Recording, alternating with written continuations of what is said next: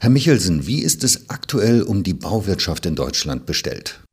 Die Bauwirtschaft erlebt momentan goldene Jahre. Die abgelaufenen drei, vier Jahre waren mit starken Umsatzanstiegen verbunden und auch im Jahr 2019 konnten die Bauunternehmen über sehr gute Geschäfte äh, sich freuen und das äh, wird auch in den kommenden Jahren so weitergehen. Das ist zumindest die Einschätzung, die wir im DEW für die nächsten zwei Jahre haben. Wir rechnen damit, dass der Umsatz im Baugewerbe um mehr als sechs Prozent im Jahresdurchschnitt steigen wird. Wo liegen die Gründe für diesen Boom im Baugewerbe? Das hat unterschiedliche Gründe. Zum einen gibt es den Wohnungsbau, der nach wie vor sehr kräftig läuft. Die Nachfrage nach Wohnungsbauten ist hoch. Wir haben nach wie vor ein äußerst günstiges Zinsumfeld. Die Zinsen haben ein neuerliches Tief, historisches Tief äh, erfahren. Ähm, all das schiebt die Nachfrage nach Wohnungsbauten an und es gibt ganz reale Zuzüge in die großen Städte vor allen Dingen, wo zugebaut werden muss. Der zweite Aspekt ist die äh, ja mittlerweile äh, ausgabenfreudigere öffentliche Verwaltung. Dort äh, gab es in den letzten Jahren ein Umsteuern und gerade im öffentlichen Bau wird momentan viel Geld in die Hand genommen, um auch Infrastrukturinvestitionen zu tätigen.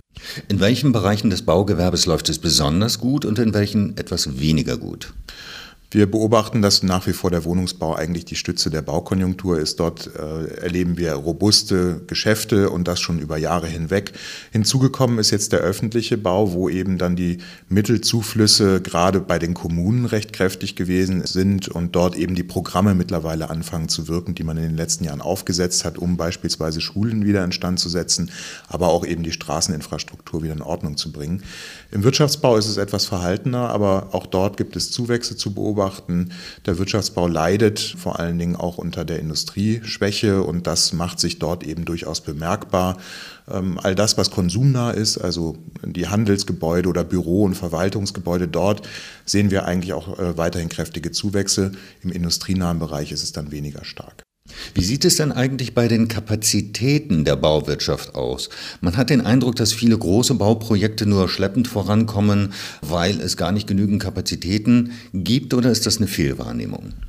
Die Kapazitätsauslastung in der Bauwirtschaft ist sehr, sehr hoch. Historisch gesehen haben wir einen Stand erreicht, der über dem ist, was wir im Bauboom der 90er Jahre erlebt haben. Und das ist sicherlich etwas, was die ja, reale Bautätigkeit hemmt. Ähm, das merkt man dann auch, wenn man sich die Preisentwicklung anschaut. Auch dort sieht man eben, dass die Unternehmen große Preissetzungsspielräume haben und diese auch nutzen. Und das kann man eigentlich nur dann tun, wenn die Marktlage so ist, dass die Knappheiten bei den Ressourcen vorhanden sind. Also äh, das ist sichtbar was aber nicht davon abhalten sollte, sich Gedanken darüber zu machen, wie man diese Kapazitäten ausweiten kann. Und äh, hier gibt es verschiedene Stellschrauben, die man drehen kann. Einerseits äh, über mehr Zuwanderung oder Importe von Bauleistungen aus europäischen Nachbarländern. Andererseits äh, kann man auch den Bauunternehmen nochmal mehr Anreize geben, in ihren eigenen Maschinenpark zu investieren. Das haben nämlich die Unternehmen in den letzten Jahren nicht so kräftig getan, wie man sich das wünschen würde.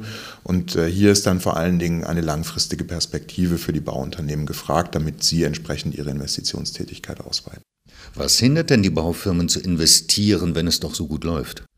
Ja, prinzipiell äh, müsste man eigentlich denken, dass jetzt der Zeitpunkt ist, wo Unternehmer äh, sich für die Zukunft fit machen. Äh, das Problem ist allerdings so ein bisschen, dass die Erfahrungen der Vergangenheit vielen da eher Zurückhaltung nahelegen. Denn der Bauboom der 90er Jahre mündete in einem Jahrzehnt der Stagnation oder der schlechten Geschäftstätigkeit, wo viele Insolvenzen zu beobachten waren und viele sich dann verkalkuliert haben. Und diese Erfahrung bremst dann an der Stelle den unternehmerischen Mut, kann man sagen.